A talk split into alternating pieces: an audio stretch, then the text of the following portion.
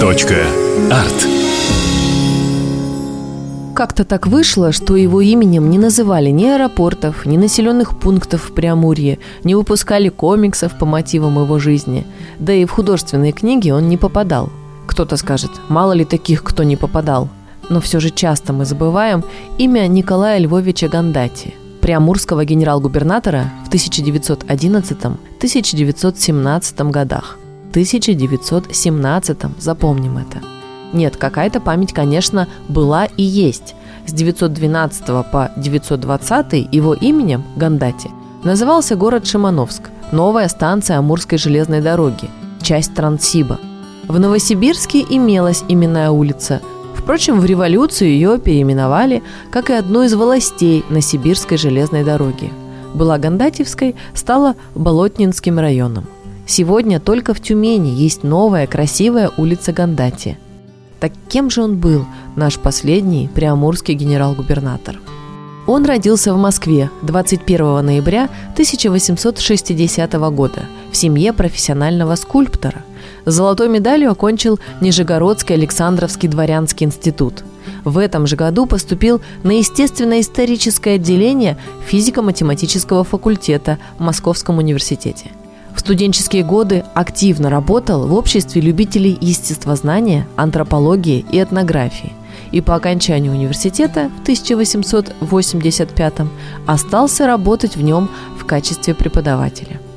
Затем с этнографическими экспедициями побывал на Урале, в Сибири, в Крыму, изучая шелководство, был на Цейлоне и в Новой Зеландии, в Китае, в Японии, посетил Сирию и Египет – Потом путешествовал по Средней Азии, странам Северной и Южной Америки. Ну, словом, объездил весь мир.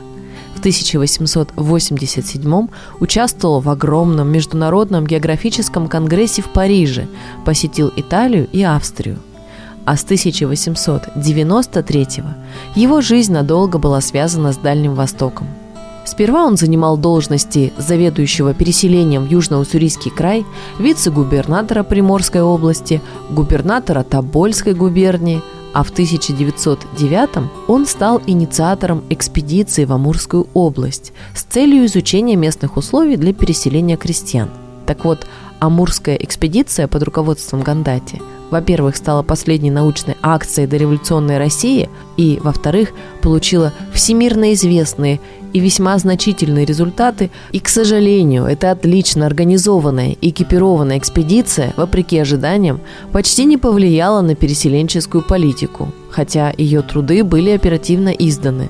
В итоге за рубежом к ним оказывали больше интереса, чем у нас – После окончания экспедиции в январе 1911-го Гандати, уже заслуживший имя, стал первым гражданским губернатором Приамурского края. Его называли «мягким человеком».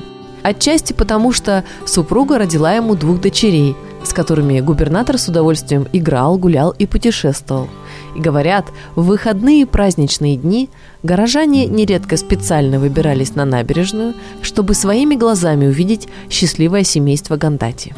Но эта мягкость не мешала ему твердо отстаивать русскую землю от экспансии Японии и Китая. Именно Гандати был непосредственным участником и главным родителем строительства уникального моста через Амур и Амурской железнодорожной магистрали. Он же инициировал сооружение Владивостокского порта и расчистку устья Амура у Николаевска и всячески поощрял развитие торговли, промыслов и сельского хозяйства. А отдельное направление его работы – развитие ветеринарной и становление метеослужбы в крае, а еще создание первого заповедника и отдела Российского общества востоковедения. Вся его работа и карьера закончились в марте 1917 года с отречением Николая II. Комитет общественной безопасности, избранный в Хабаровске, постановил арестовать Гандати, как только тот на поезде прибудет из служебной командировки – Однако, рассмотрев дело, не найдя никаких противоправных действий, комиссия Временного правительства Гандати отпустила вместе с семьей. И он перебрался в китайский Харбин.